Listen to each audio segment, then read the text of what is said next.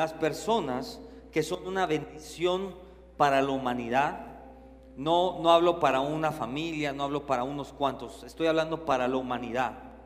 Son hombres y mujeres que deciden que hay más para ellos de lo que otros han dicho que hay. Lo voy a repetir. Son aquellas personas que deciden que hay más para ellos de lo que otros han dicho de ellos. Yo no sé cuántas personas hay en este lugar. Yo no sé cuántas personas hay en este lugar que dicen, pastor, a mí me han dicho que no, ¿cómo se dice este, usted que sabe todos los dichos del mundo? Que no pasa del maceta pasillo, ¿cómo es eso? Quien nace para maceta del corredor no pasa. Y en otras palabras, ¿cuántos de ustedes les han dicho que realmente no van a poder llegar a ser más de lo que, para lo que sus padres creen que nacieron? Lo voy a repetir. Muchos de nosotros creemos que llegaremos a ser lo que los demás piensan que seamos. Pero hoy te vengo a decir algo nuestro destino no es marcado porque han dicho tus padres que tú vas a ser, sino tu destino está marcado por quien Dios ha dicho que tú vas a ser. ¿Qué quiere decir esto, pastor? Es muy sencillo. Las personas que bendicen a los demás, las personas que bendicen al mundo, son aquellas personas que saben que dentro de ellos, que en su interior hay algo o está la capacidad de hacer algo diferente. Yo no sé tú, pero yo desde muy pequeño me he sentido diferente. Mm. Dije, yo no sé tú, pero yo desde muy pequeño me he sentido diferente. Aunque no haya tenido las mejores posibilidades o todos los recursos cuando era pequeño, siempre desde muy pequeño me he sentido diferente. Hay muchos aquí que yo sé que no encajan o que desde que eran muy pequeños no han encajado en una sociedad, en su familia o que han sido esta gente criticada. Cuando tenía 11 años, yo recuerdo que tenía claro que quería abrir un negocio. Y, todos los días hablaba de ese negocio que quería abrir. Desde los 11 años hasta los 15 años, toda la secundaria, hablaba del negocio. Y hablaba tanto del negocio que a mi madre le hablaban de la escuela. Y le decían, señora, yo tengo que hablar con usted. Tienen problemas económicos, están pasando por algo difícil porque su hijo todo el día está hablando, dibujando y está creyendo que va a abrir un negocio. Y yo ya le dije que tiene que estudiar y que tiene que seguir la escuela. Y él está duro y dale que va a abrir un negocio y que no le importa nada. Pero desde pequeño yo dibujaba, creía que iba a poder lograr eso. Y en la escuela decían que estaba mal. Ya la psicóloga me citó, no sé qué. Ya sabe, ya sabe cómo son las escuelas, ¿verdad? Pero había otra faceta que era mi entorno. Eh, muchas veces ese sueño o eso que yo hablaba desataba burlas o decían esto, ay Joel, deja de soñar. ¿A cuánto les han dicho, ay Joel, deja de soñar? A nadie. Uy, esta palabra no es para ustedes. ¿A cuánto les han dicho, deja de soñar? Pero sabe algo, yo creí algo y yo dije, yo no voy a dejar de soñar porque sé que hay algo en mí. Miren lo que les voy a decir. Yo no sabía qué era, yo no sabía qué tenía, pero sabía que había algo dentro de mí que era diferente a los demás, que sabía, que sabía, que sabía que ese sueño, que esa visión que tenía, tarde o temprano se iba a cumplir. Entonces, yo no sabía qué era, pero sabía que tenía algo en mí y sabía que había algo dentro de mí que eso que estaba soñando y que estaba viendo se iba a cumplir. ¿Y saben qué pasó? Les voy a adelantar la historia. Cumplí 16, no, cumplí 15 años y salí de la secundaria. Y a los 15 años con tres días, abrí el taller que tenía en mis sueños. Mire esto, como estaba el dibujo, con el nombre del dibujo, con el logo del dibujo, se abrió el taller. A los 15, 16 años, no podía ni siquiera tener una cuenta en el banco. Entonces le pedí a mi mamá que fuera a firmar al banco y que me prestara su nombre para poder trabajar. Y ella firmó el contrato, ella creyó y empezamos este negocio cuando yo tenía 16 años. Pero sabía que dentro de mí estaba la capacidad de poder hacer algo. ¿Y qué creen que pasó? Pasó un día, dos días, un mes y no salió la renta del local. Segundo mes, no salió la renta del local. Pero yo sabía que había algo dentro de mí que estaba haciendo algo que jamás había sucedido en mi familia. Nadie en mi familia había abierto un negocio de ese tamaño, un negocio propio de ese tamaño. Mi mamá tenía un buen trabajo, eh, mi papá igual, eh, pero nadie había abierto un negocio de ese tamaño. Y yo a los 16 años decidí abrirlo, pero podía llevarme entre las patas a mi familia por abrir ese negocio. Y le voy a enseñar esto. Dentro de mi interior sabía que lo podía hacer, pero no sabía hasta dónde era capaz de llegar para que eso funcionara. Dile al de lado, ¿hasta dónde eres capaz de llegar?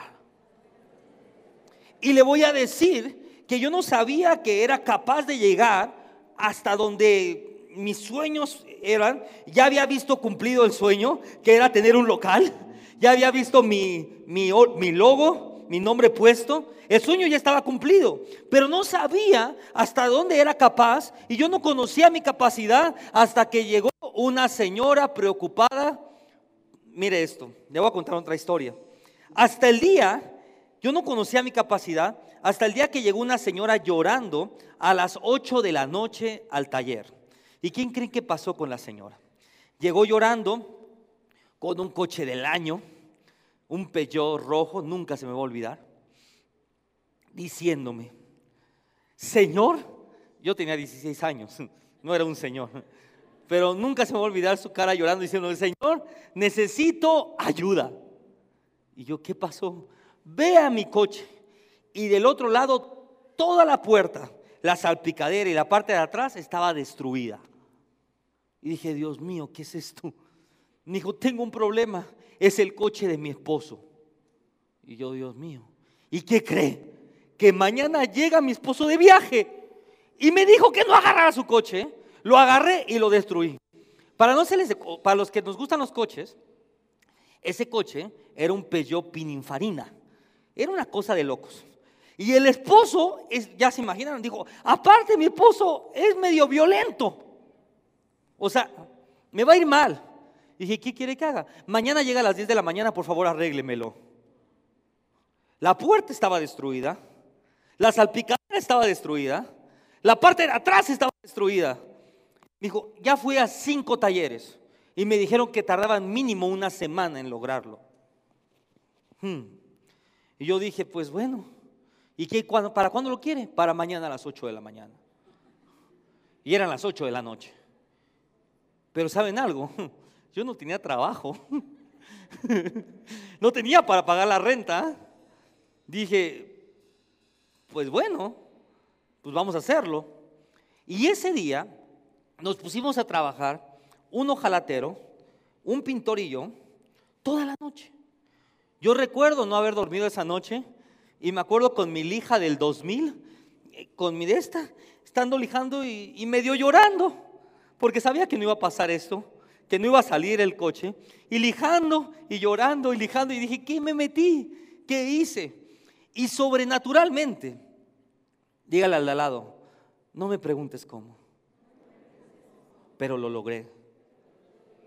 ¿Cuántos de ustedes han estado en la posición de, no sé ni cómo lo hice? No me preguntes cómo, pero salí de eso. No me preguntes cómo, pero entregué ese proyecto. No me preguntes cómo, pero se restauró mi familia. No me preguntes cómo, pero mi matrimonio estaba destruido y hoy estoy más feliz que nunca. No me preguntes cómo. Y ese día conocí el primer no me preguntes cómo en mi vida. Y llegó ese coche, llegó esa señora y me dijo, no lo puedo creer. Gracias. Entonces, se llevó el coche la señora y ¿qué creen que pasó? Al otro día, no es cierto, ese mismo día que se lo llevó, a las seis de la tarde, y regresó el coche con el Señor. Un tipo como de 1,90, canosón, diciéndome, aquí arreglaron este coche. ¿Y quién lo arregló? Yo no sabía qué hacer. No sabía si llorar, si reír o qué pasaba. Y, y, vean, lo voy a llevar. Y esa persona le dije, sí, yo lo arreglé. Y me dijo, ¿es cierto que te lo trajeron ayer a las 8 de la noche? dije, sí. ¿Y lo entregaste hoy a las 8 de la mañana? Le dije, sí. Me dijo, si mi esposa no me dice, jamás me hubiera dado cuenta que lo arreglaste. No te creo. Le, espéreme, espéreme, espéreme. Usted dice, ay, no, espérese. Me dijo, no te creo. Le dije, pues, ¿qué hago? Recuerdo que en ese momento apenas estaban las cámaras estas que grababan con un disco duro grandotote afuera. Ya, ah, pues vea mis cámaras. Entonces le puse la cámara y vio que efectivamente su esposa llegó y cómo arreglamos el coche. Y dijo, ¿sabes algo? Yo soy dueño de la Peugeot que está en la carretera. Y no tengo un taller que me trabaje. Todo el trabajo es tuyo, hijo. Y desde ese momento, todo el trabajo, escuche esto, todo el, trabajo que no tenía, lo empecé a tener de tener un negocio en bancarrota, porque llevábamos tres meses sin ni siquiera sacar el 10% de la renta, sin tener una inversión segura, sin tener nada, en el día que yo decidí romper los límites, ese día desató una bendición que duró por años. Ese cliente fue mi cliente hasta que decidí cerrar el taller. Y lo cerramos por otras cosas, no lo cerré porque no era negocio, era un gran negocio. Y le voy a enseñar algo. Cuando llega un momento en la vida que comienzan a pasar circunstancias que te empujan más allá de tu potencial. ¿A cuántos de ustedes los ha perseguido un perro rabioso? Levante su mano. ¿A cuántos de ustedes los ha perseguido un perro rabioso? Y se dio cuenta qué tan rápido puede correr, ¿verdad? Usted, cuando va, cuando su esposa le dice, recoge tus calzones, ¿cómo va? Pero cuando el perro rabioso lo persiguió, se dio cuenta que tan rápido puede correr y que en usted está la capacidad aún correr un maratón para salvar su vida. ¿Qué le quiero decir esto? No esperes, ojo acá, la naturaleza humana siempre ha esperado que alguien llegue a desafiarlo para cumplir para producir algo. Pero hoy vengo a decirte esto. Dios me dio una asignación y Dios me dijo, enséñale al pueblo que no espere a ser desafiado. Dios te dice, en ti puse el ADN para que tú mismo te desafíes constantemente, porque cuando usted se desafía, desata una nueva gloria y una nueva dimensión en su vida. Si usted jamás se desafía, siempre va a esperar a que alguien llegue a desafiarlo. Y le voy a decir algo, no espere a que un perro rabioso lo enseñe a correr, cuando Dios le dio la capacidad a usted de correr más rápido que nadie. Uy, dije, lo mismo pasa con nosotros. Siempre estamos esperando a que alguien más nos desafíe pero quiero sacarte esta mañana, uy, dije, pero quiero sacarte esta mañana de la esfera de esperar personas que te desafíen o situaciones, o situaciones que te desafíen y comenzarte a empujar a que te desafíes tú mismo. Porque el ser humano, el mexicano y la iglesia de Cristo se ha estancado porque ha perdido el hambre de desafiarse. ha dejado de desafiar su fe. Ha dejado de desafiar su, el poder. Ha dejado de desafiarse en retos. Ha dejado de desafiarse en expansión. ¿Cuántos de ustedes creen que pueden poner las manos sobre una persona con cáncer y va a sanar? Bueno, quien no lo cree, desafíate que lo vas a poder hacer. Porque el desafiarte pone una demanda en Dios para que el poder se active. Bueno, ahorita te voy a enseñar eso. Pero bueno, no mires a la vida diciendo, nomás voy a esperar hasta que me exijan algo y luego voy a producir. Háblate a ti mismo porque ese es el ADN de Dios. ¿Qué quiere decir esto, pastor? No esperes que alguien llegue a decirte, oye, ya ponte a trabajar. Háblate a ti mismo y empieza a declarar, yo voy a ser el mejor en mi trabajo. Yo voy a ser el mejor empleado. Yo voy a romper los límites. Yo voy a romper los tiempos de entrega. Si te dijeron que te entregaban una casa en un mes, yo la voy a entregar en tres semanas. Si te dijeron que costaba esto, yo voy a producir lo que nadie ha producido. Yo voy a orar como nadie ha orado. Voy a provocar los milagros que nadie ha provocado. Voy a provocar las liberaciones que nadie ha provocado. Voy a ser el mejor. ¿Por qué? Porque cuando tú te desafías, el poder en ti incrementa.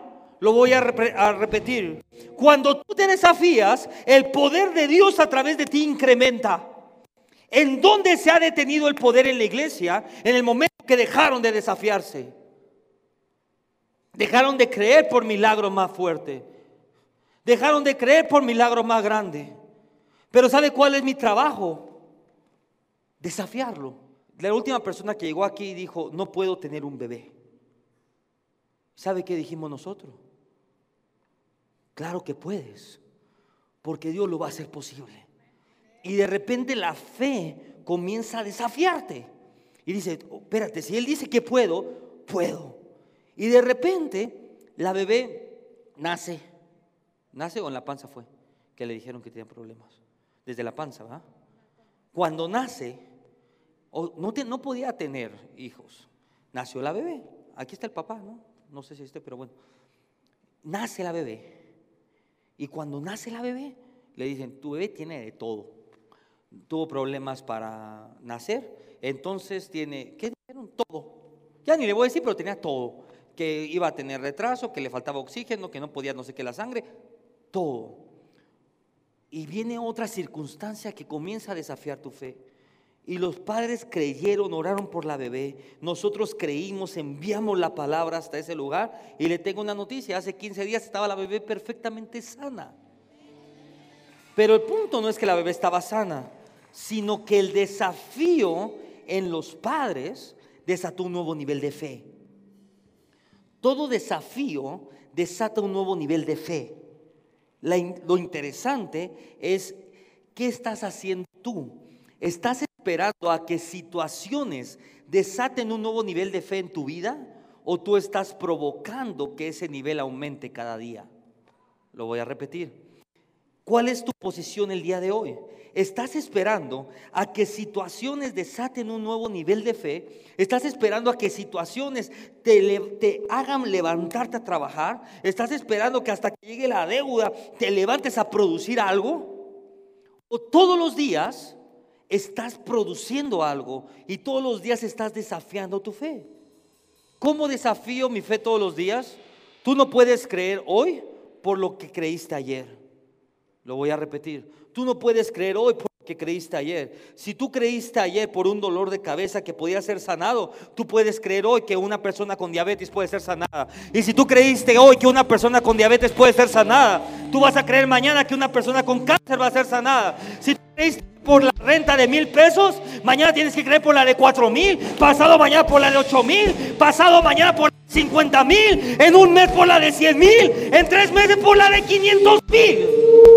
¿Por qué, pastor? Porque el desafío, porque en el momento que tú desafías tu fe, provocas un aumento de poder en tu vida. El poder no viene a tu vida hasta que tu fe sea desafiada. Mm. Y esto me recuerda a un joven que iba en una barca. Dígale al lado, iba en una barca. Y dijo, voy a correr el riesgo de caminar sobre el agua. Le leo la historia. Una noche mientras los discípulos cruzaban el mar de la Galilea, dice la palabra que empezó a venir una tormenta fuertísima, que la visibilidad era nula, que era difícil remar, no podían hacer nada porque las olas habían sacudido la barca, el viento estaba en contra y mientras ellos estaban luchando por mantener la barca a flote, dice la Biblia que vieron de lejos una persona sobre el agua. Y lo primero que gritaron fue, mm, ah, y lo primero que gritaron fue, ah, ¿qué? Lo primero que gritaron fue, un fantasma. Hmm, ya lea la Biblia, por favor. ¡Ay! Un fantasma. Entonces estaban en la barca luchando. Imagínense la escena. Se lo estoy diciendo medio light, pero vamos a ponerlo real. Están luchando con el mar por no morir. Pero le voy a decir, bueno, no, no, antes de eso. Estaban luchando por el mar por no morir. Están en mar abierto, en una barca relativamente pequeña, donde no hay motor, donde no hay GPS, donde no hay lámparas. Están luchando para que no se hunda la barca y de repente sale una persona en medio de la oscuridad, en medio de la tormenta caminando y lo primero que dicen ellos es un fantasma. Pero después Jesús habla y hay un discípulo de los que estaban ahí que reconocen su voz. En medio de la tormenta Dios siempre está hablando, pero de doce solamente uno escuchó su voz. Porque los otros once eh, oh, estaban tan preocupados por la situación que la misma tormenta los tenía sordos. Ay, ay, ay. Yo no sé si está listo para eso. Le voy a enseñar algo. ¿Se acuerda cuando los discípulos estaban unánimes juntos y vino el Espíritu Santo sobre ellos? Y dice la palabra de Dios que comenzaron a hablar otras lenguas. ¿Se acuerda? Pero que en ese lugar había gente de Egipto, había gente griega, había gente de todos lados, y ellos decían, que decían, es que, ¿qué es esto? Ellos están hablando en nuestro idioma. ¿Se acuerda de eso o no? Y todas las lenguas eran de todos los idiomas. Pero ustedes creen que ellos estaban hablando latín, griego y... Mm. No, ojo, ojo, ojo. ¿Ustedes creen que ellos estaban hablando eh, en inglés, en español, en francés, en italiano? Y... Entonces el milagro no era en la lengua, el milagro era en el oído. Ellos, sus oídos se habían abierto y estaban escuchando en su idioma lo que se estaba orando en ese lugar. Mire esto, de los doce discípulos, solamente había uno que tenía el oído abierto, que podía escuchar claramente la voz de Jesús. Los otros once tenían el oído abierto a las circunstancias. Cuando tú tienes tu oído abierto a las circunstancias naturales, es imposible que desafíes tu fe. Porque, ay, lo voy a abrir, voy a repetir otra vez. Cuando tú tienes el oído abierto a las circunstancias naturales, es imposible que desafíes tu fe. ¿Por qué? Porque simplemente lo único que ves es una tormenta, una barca hundiéndose y tú tratando de sobrevivir. Y cuando las circunstancias son tan adversas, es difícil ver la promesa de Dios en tu vida. En otras palabras, cuando estás viviendo en medio de la tormenta, es difícil ver una salida. Y el 99% de las veces que estamos en una tormenta, Dios está frente de ti diciéndote hola y tú nomás estás preocupado por no hundirte o estás asustado porque estás viendo algo sobrenatural delante de ti. De repente estás tan preocupado por la situación o estás tan preocupado por lo que está pasando en tu vida que ni siquiera ves a Dios, Dios mismo está delante de ti y crees que es un fantasma y no crees que es Dios. Había once creyendo que había un fantasma, pero había uno que sabía que era Jesús, el único que tenía, mire esto, el único que su relación con Dios pesaba más que las circunstancias que estaba viviendo. Pastor, ¿por qué no podemos ver salidas en medio de la tormenta? Es porque la tormenta pesa más que tu relación. Y por eso tenemos tanto miedo de la tormenta y no pensamos cómo salir de la tormenta. Vamos a Mateo 14, 28. Lea todo Mateo 14. No tengo tiempo para leer todo. Pero vamos al 28. Pero de repente, en medio de la tormenta, respondió Pedro y dijo, Señor, si eres tú, manda que yo vaya a ti sobre las aguas. ¿Quién desafió a Pedro? Uy. ¿Quién desafió a Pedro? ¿Jesús? ¿Los discípulos? ¿Quién desafió a Pedro? Él los y comenzó a ocurrir el milagro más grande, o vimos uno de los milagros más grandes que han ocurrido en la humanidad. Te voy a decir algo, el milagro más grande que va a ocurrir en tu vida va a comenzar en el momento que tú tengas la capacidad de desafiar tu fe. Uy, dije, mire esto, déjenme el versículo ahí. Cada uno de los discípulos pudo haber caminado sobre el agua. Lo voy a repetir. Cada uno de los discípulos tenía la capacidad para haber caminado sobre el agua. ¿Saben por qué? Porque frente de ellos estaba Jesús. Porque los doce caminaban con Jesús. Porque los doce estaban cerca de Jesús. Pero mire esto, solamente uno fue el que hizo a un lado la tormenta y ojo, no desafió a Dios, sino se desafió a Él. Digo, Señor, si eres tú, manda, diga conmigo, manda. Diga conmigo otra vez, manda. Que yo vaya a ti sobre las aguas. Mire esto.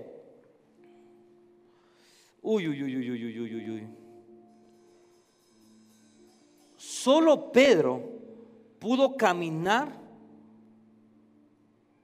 por las aguas porque tuvo las agallas de decir, Señor, si me desafías, yo tomaré el desafío. Pere, pere, pere. Mateo 14, 28. Jesús estaba caminando. Jesús iba a la barca, los iba a alcanzar. ¿Está de acuerdo usted o no? No iba a hacer ningún milagro ahí. Él iba a alcanzarlo simplemente. Y de repente cuando, ven cuando Pedro vio el movimiento de Jesús, uy, no sé si está listo. Cuando Pedro vio el movimiento de Cristo, cuando usted llega a este lugar, ¿sabe lo que usted ve? Un movimiento. Cuando usted está adorando en este lugar, la misma presencia de Dios. No importa que usted no crea ni en la cucaracha chulí. Cuando llega a este lugar, la presencia de Dios está. No importa si crea o no crea, usted siente algo diferente. No hay duda de eso. Entonces lo que usted está viendo es un movimiento.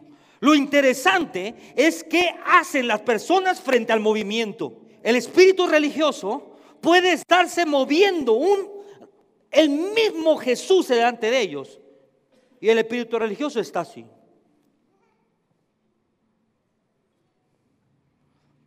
Ah, y, el, pobre que está ahí cantando la música, levante sus manos, alábele. Eso es la religión. Aquí, cuando nadie le tiene que decir alabe, levante sus manos. La iglesia sabe adorar. Porque la iglesia ha aprendido que cuando comienza un movimiento, usted tiene que hacer una acción correspondiente a ese movimiento. Lo interesante es esto. Usted ya siente la presencia de Dios y usted comienza a alabar, comienza a clamar, comienza a gritar, aplaude, brinca, salta, de todo. ¿Ya entendió eso? Pero ahora viene lo siguiente. Cuando comienza un movimiento, cuando ves el mover de Dios, es el tiempo de desafiar tu fe y creer por más. Uy. En otras palabras, cada vez que usted tiene un encuentro con la presencia de Dios, cuando usted viene a este lugar el domingo y adora tan lindo, y la pastora lo conecta con el cielo porque así es, o Estebo, o Yolem, o, cualquiera de las voces, o Eli, o Marifero, quien esté cantando, lo conecta con el cielo, es una oportunidad de estar cara a cara con Dios. El problema es que la iglesia se ha acostumbrado a estar cara a cara con Dios todos los domingos o todos los días y se ha olvidado que cada encuentro con Dios es una oportunidad para desafiar tu fe. Uy, cada encuentro con Dios es una oportunidad para desafiar la unción que hay en tu vida. Mira lo que dice. Entonces le respondió Pedro y dijo, Señor, si eres tú, manda que yo vaya sobre las aguas. 29, 14, 29. Y miren qué pasó después. Y él le dijo, uy, uy, uy, uy, uy, uy. Lo grande de pedirle algo a Dios es que el 90% de las veces que le pides algo dentro de su voluntad te va a decir, ah, ok, ¿quieres orar por los enfermos? Perfecto. Estás empoderado, ahora ve y hazlo. Mm. El problema es que cada vez que usted le dice, Señor, es que yo quiero bendición, yo quiero eh, prosperidad, ser próspero para poder sembrar y que tu reino crezca, Dios te dice, ok, ahí está, hazlo. Y él dijo, ven. Y descendiendo Pedro, mire esto, andaba sobre las aguas. Escúcheme lo que le voy a decir. En el momento que Cristo le dijo, ven, Pedro puede haber dicho, ah, era broma. El mar, o sea, el mar de Galilea es horrible. Es un mar frío, es un mar duro, el agua es muy dura, es muy salada, e, es, un mar ah, muy complejo. O sea, no, no es Acapulco, no es la playa. No está como que, ay, ven, ah, sí, me meto en la playa con mi bikini. No. Es un mar duro. Estás en la noche, hay una tormenta y en medio de la tormenta Pedro decide desafiar su fe. Pero Jesús decide aceptar el desafío de Pedro. Y Jesús, cada vez que tú desafías tu fe, Jesús te responde con un nuevo desafío que va a desatar un milagro. Lo voy a repetir. Cada vez que tú decides desafiar tu fe, Jesús te responde con un nuevo desafío que si lo cumples va a desatar un milagro. En otras palabras, todo milagro en tu vida está detenido porque, número uno, o no has desafiado tu fe o no has aceptado el desafío de Dios. Uy, Pedro podía decir, Señor, yo no sé caminar sobre las aguas. O es más, Pedro puede decir, Señor, no sé nadar y no tengo flotis. Lo voy a repetir. Pero decía, Señor, no sé nadar. Podría decir eso. O sí sé nadar, o como dice mucha gente, es que yo le tengo mucho respeto al mar. Está bien tu fe, Señor, pero yo le tengo mucho respeto al mar. Yo te dije esto, pero era broma. Pero Pedro, en medio de las circunstancias más difíciles, decide dar un paso de fe. En otras palabras, todos ven a Jesús,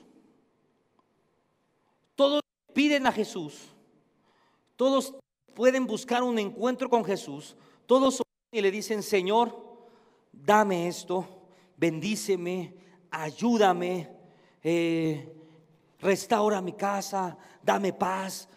¿Qué más le piden usted a Dios? Dígame usted rápido. Que haya alimento en mi casa, que mi alacena esté llena, que mi hijo cabezón ya te reconozca. ¿Qué más? Usted le puede pedir mil cosas. Todos viven una vida de pedirle a Jesús mil cosas, pero muy pocos dicen, dime que haga algo. Oh, Señor Jesús, dime qué hacer que desafíe mi potencial. Lo voy a repetir. Mucha gente puede acercarse a Dios a pedirle todo. Y ese es el problema de la iglesia cristiana. Viven una vida de pedirle 321 cosas a Dios. Ay Señor, ayúdame, dame. Ay Señor, por favor, Señor, que ya no me duela mi rodilla, Señor. Por favor, Señor, que ya no vengan a cobrarme la renta, por favor, Señor. Pero ¿cuántos se han acercado a Dios a decirle, Señor Jesús, aquí estoy yo, aquí está el potencial que has puesto en mí, aquí está lo que tú has puesto en mí. Ahora yo vengo a decirte, dame un desafío que, oh, remacase, diga, dame un desafío que pueda usar mi fe, que pueda usar mi potencial para cumplir tu propósito en la tierra. Dame un desafío que pueda llevar mi fe a un nuevo nivel. Un desafío que me haga caminar sobre las aguas.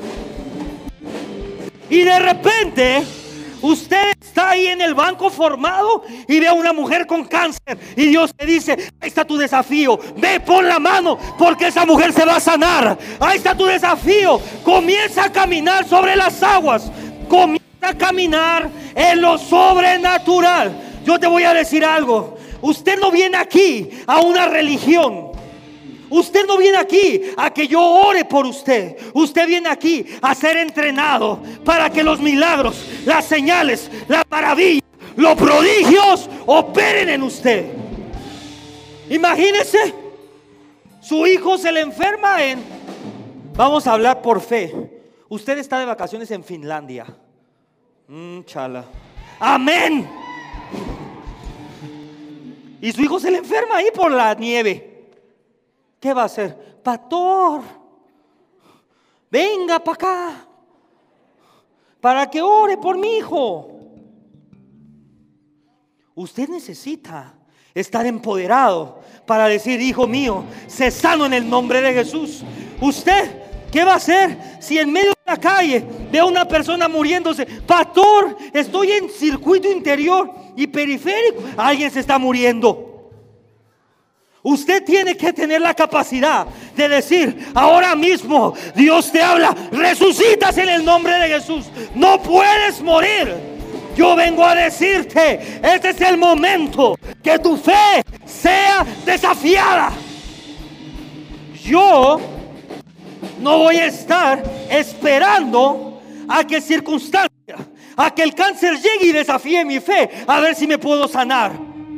Yo quiero decirle, Señor, he aquí, aquí está tu servidor. Aquí hay alguien con una fe que quiere ser desafiado por los desafíos, porque yo estoy listo para caminar sobre las aguas. Diga contigo, estoy listo para caminar en lo sobrenatural. ¿Qué es caminar sobre las aguas? Es caminar en lo sobrenatural.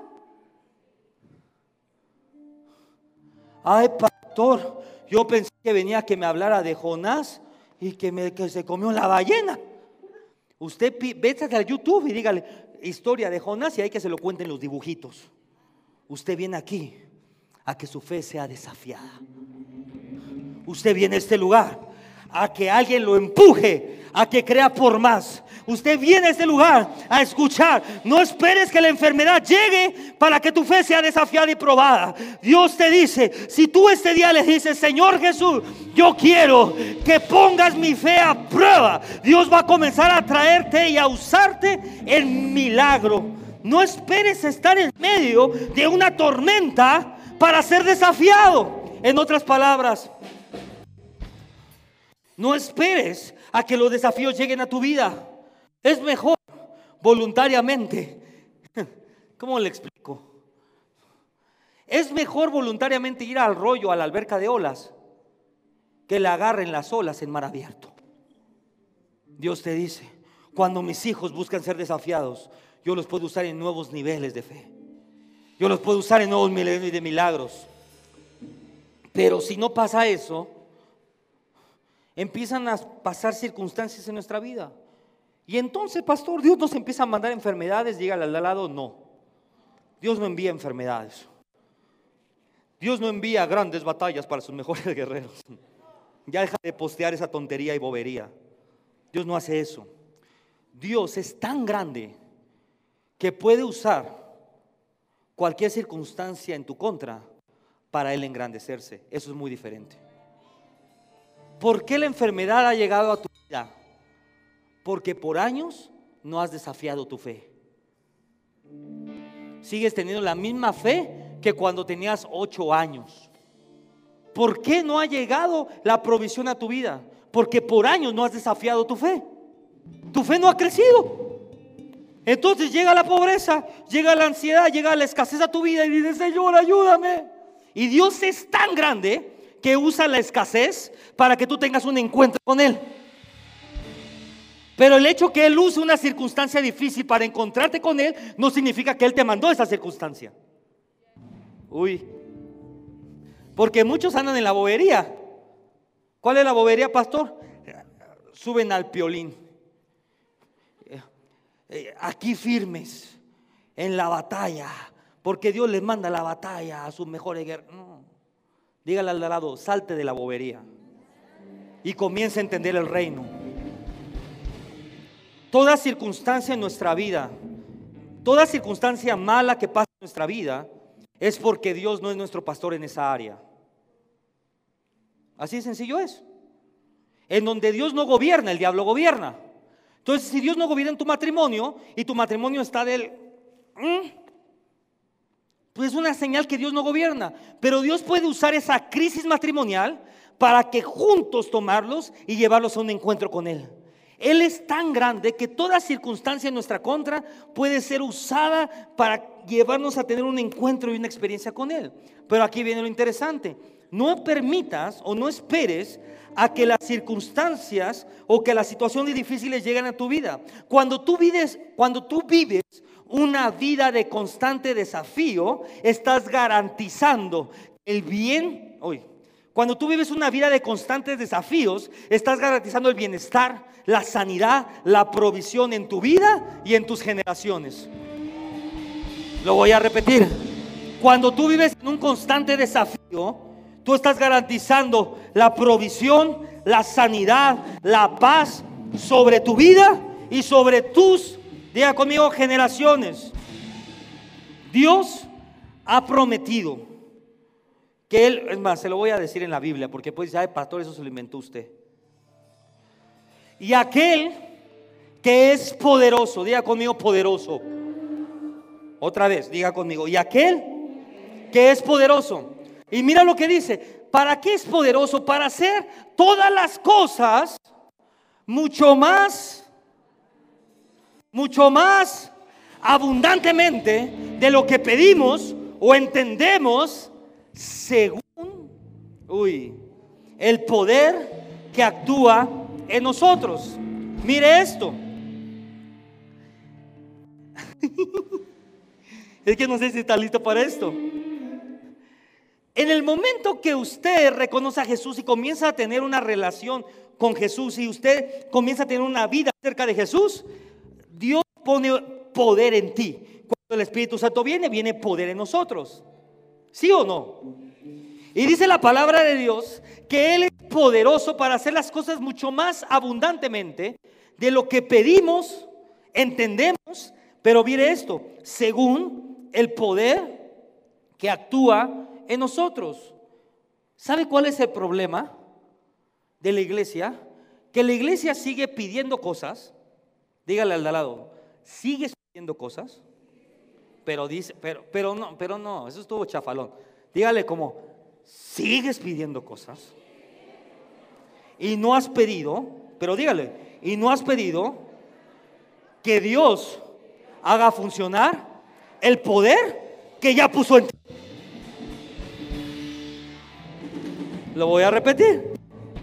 Usted sigue pidiendo cosas, pero no le ha dicho, Señor, tu palabra dice que hay un poder que tú ya pusiste en mí, que ese poder activa las bendiciones del cielo sobre mi vida. Por lo tanto, hoy te pido que tú, Señor, actives este poder que ya está en mí y que todo desafío que tú pongas delante de mí lo pueda cumplir mediante tu poder para yo poder ver las cosas más abundante y grandemente de lo que entiendo y de lo que pido.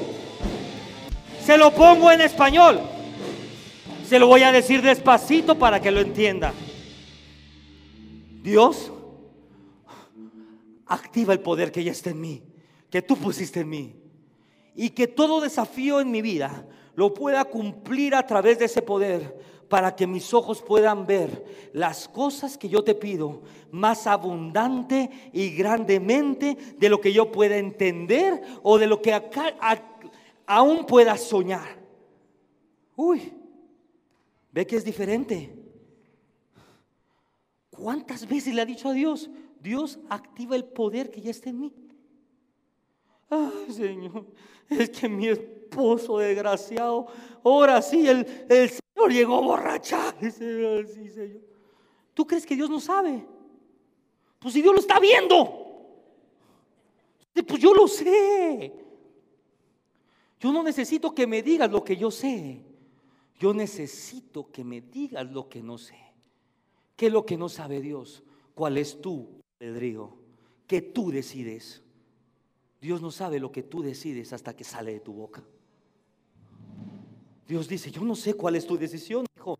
Yo no sé cuál es tu decisión, hija, pero se oye de tu boca, Señor Jesús, que el poder que pusiste en mí se active, que el poder que pusiste en mí actúe, que el poder que pusiste en mí me empodere y me lleve a cumplir el desafío que está delante de mí. Dios dice, ok hijo, el poder es activado hoy, el poder es activado sobre tu vida hoy. Dije, el poder es activado sobre tu vida hoy y todo desafío que esté delante de ti, tienes que salir victorioso para mi gloria. Mm. Uy, dígale al lado, los hombres y las mujeres que hacen cambios son aquellos que han enfrentado los obstáculos y no, han, y no se han detenido frente de ellos. En otras palabras, si tú quieres hacer un cambio en tu vida, si tú quieres hacer un cambio en tu familia, tú tienes que superar los obstáculos. Pastor, ¿usted qué obstáculo superó? Uy, tiene tiempo. Le pongo el más fuerte de todos. Que usted va a decir, ¿a poco? La maldita y asquerosa religión. Por años que el único que podía orar por un enfermo era un pastor, un profeta o alguien con un don especial. Y nunca creí y nunca entendí que la palabra dice, estas señales seguirán a los que creen. Pónganme ese versículo, por favor. Esas señales seguirán a los que creen. Marcos 16, 17. Gracias, amor. Eres lo máximo.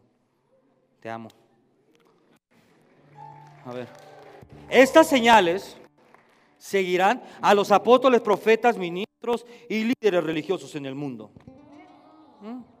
Ah, no. Eso no dice. Ah, yo pensé.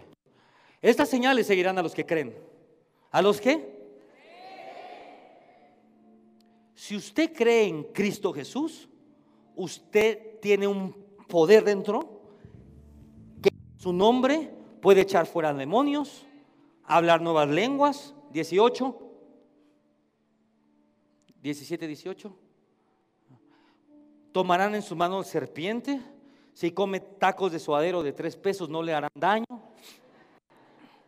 Sobre los enfermos pondrán sus manos y ellos sanarán. Quiere decir que ese poder Dios lo puso en ti en el momento que comenzaste a creer. El problema es que tú no le has dicho, Señor, actívalo. ¿Y cómo es que lo activa? ¿O cómo es que el poder se activa? A través de un desafío. Uy, lo voy a repetir. ¿Cómo es que el poder se activa? A través de un desafío. El poder para caminar sobre las aguas se activó en el momento que Pedro dijo, Señor, si eres tú, haz que vaya. El poder para sanar enfermos se activa en el momento que usted ve a una persona con cáncer en la calle y usted dice, ¿sabe qué, Señor? Yo acepto ese desafío. Oye tú, déjame orar por ti porque Dios te va a sanar. Ahora mismo en el nombre de Jesús, todo cáncer se va de tu vida. Ahora. Y de repente el poder para sanar enfermos se activó. Pero el poder está detenido en el no uso es como, ¿cómo le explico? Es como que compra un cola loca. ¿Usted conoce el cola loca? Pero el de, no el de brocha, el de gotita. Y el mugroso cola loca siempre viene con una aguja metida, ¿sabe usted? Y usted no lo usa. Y lo tiene ahí bonito. Hasta el día que le rompe el jarrón a la abuelita, dice, uy, saca el cola loca, quita la agujita y lo puede usar. El problema es que si no hay un desafío, si no hay un jarrón roto, jamás va a usar el cola loca. Y le voy a decir algo, mejor que ese jarrón roto sea en otro y no en usted. Uy, lo voy a repetir, mejor que ese jarrón roto sea otro y no usted. Mejor que usted tenga que orar por alguien que tenga cáncer y no que usted sea el del cáncer. Lo voy a repetir, mejor es que usted tenga que orar por alguien que tiene cáncer y que no usted sea el del cáncer. Tú decides si tú tomas el desafío o las circunstancias te terminan desafiando. Y el problema es que cuando las circunstancias te desafían, hay unos valientes que culpan a Dios por eso. ¿Dónde estabas tú, Señor, cuando llegó esto? ¿Dónde estaba? Al lado tuyo, pero tú estabas tan preocupado por la tormenta que no me viste. ¿Dónde estaba? ¿Dónde siempre he estado? Esperándote a que me busques. En el mismo lugar de siempre. Esperando oír tu voz, pero no te has acercado. ¿Qué vas a hacer tú este día? Vas a aceptar y vas a decirle, Señor, activa el poder en mí para que este desafío que está delante de mí o cualquier desafío lo pueda superar? ¿O vas a esperar a que las circunstancias lleguen a ti? Uy, termino con esto. No hay atajos para desarrollar tu potencial. No hay atajos para activar el poder de Dios en tu vida. Nunca sabrás lo que podrías haber logrado si tomas atajos para llegar ahí.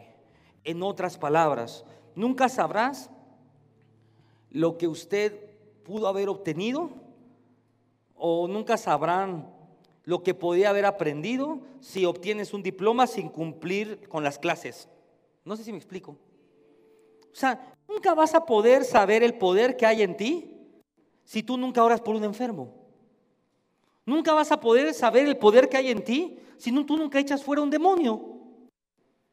Pastor, ¿está diciendo que quiere que yo eche fuera demonios? ¡Claro!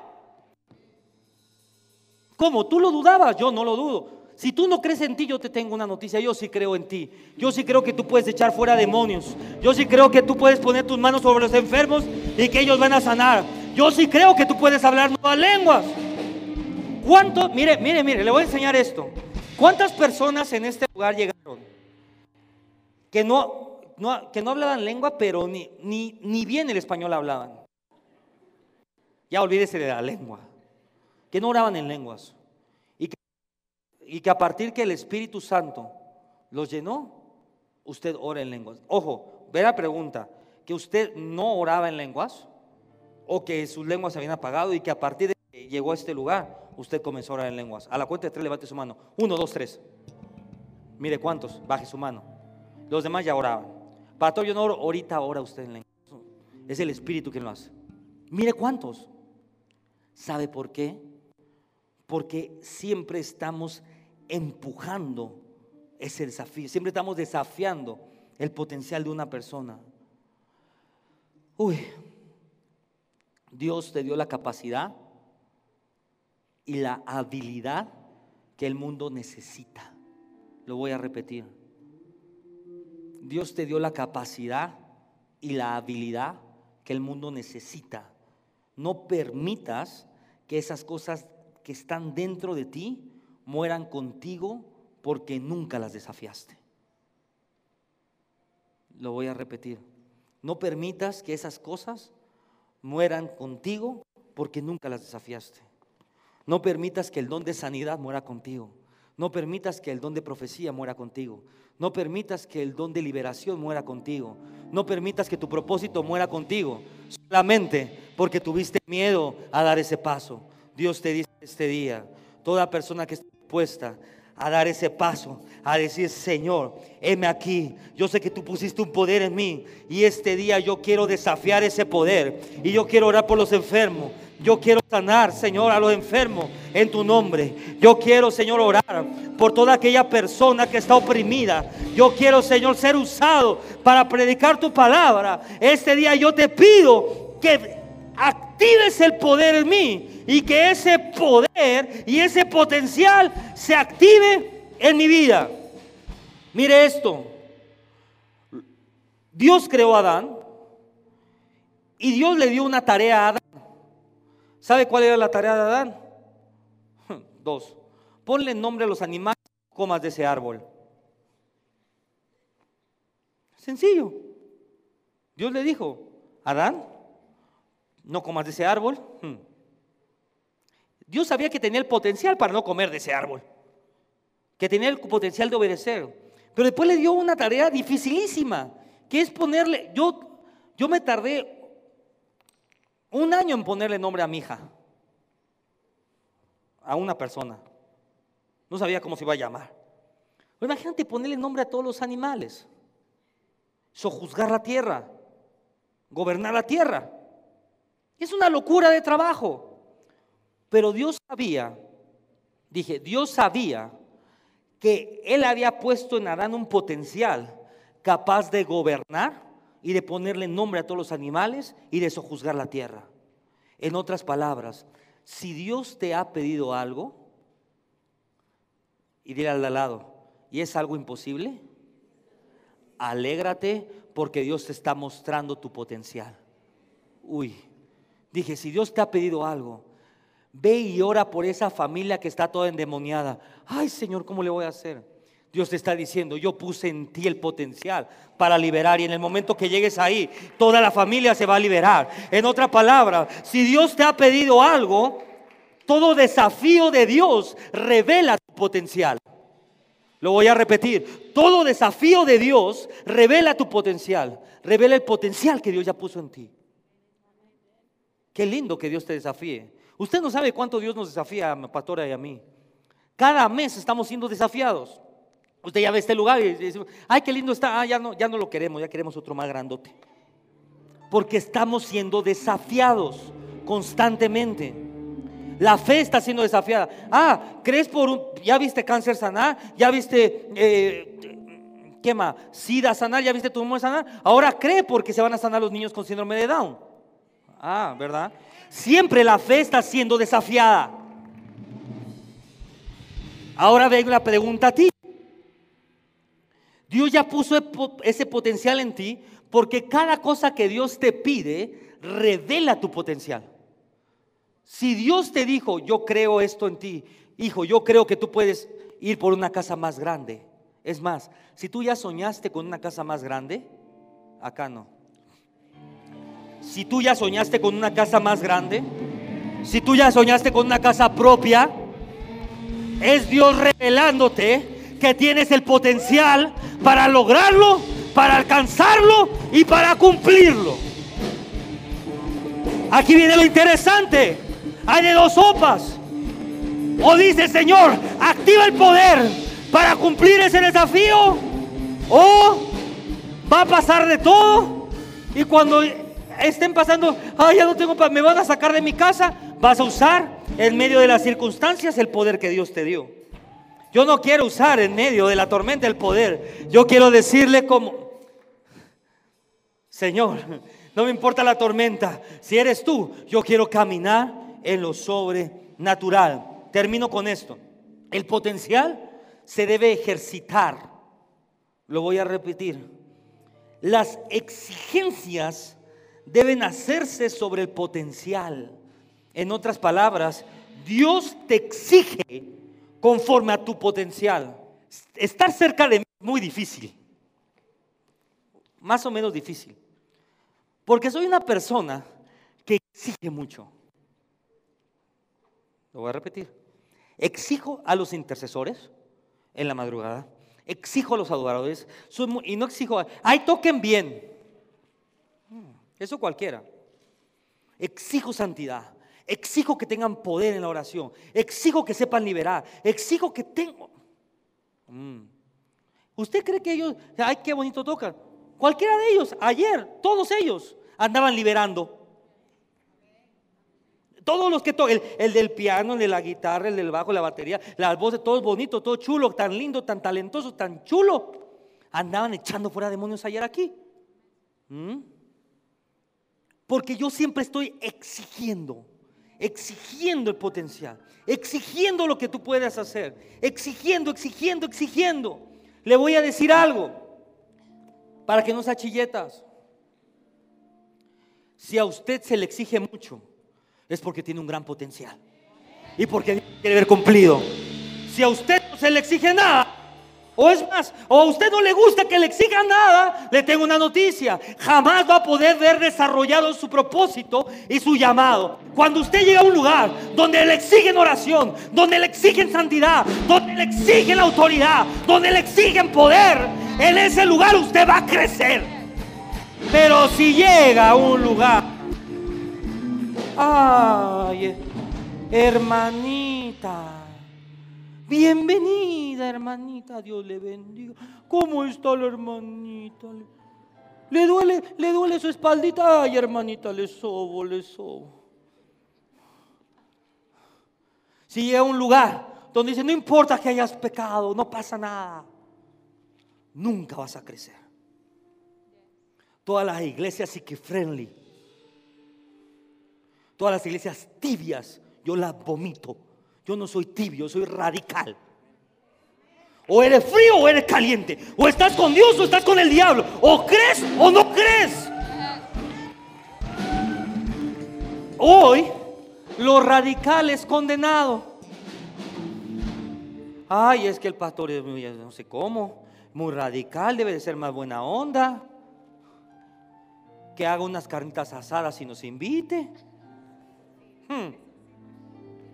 Yo no tengo tiempo de carnitas asadas. Yo lo invito a interceder en las madrugadas. Yo lo invito a guerrear en la madrugada. Yo le invito a que aprenda a echar fuera demonios.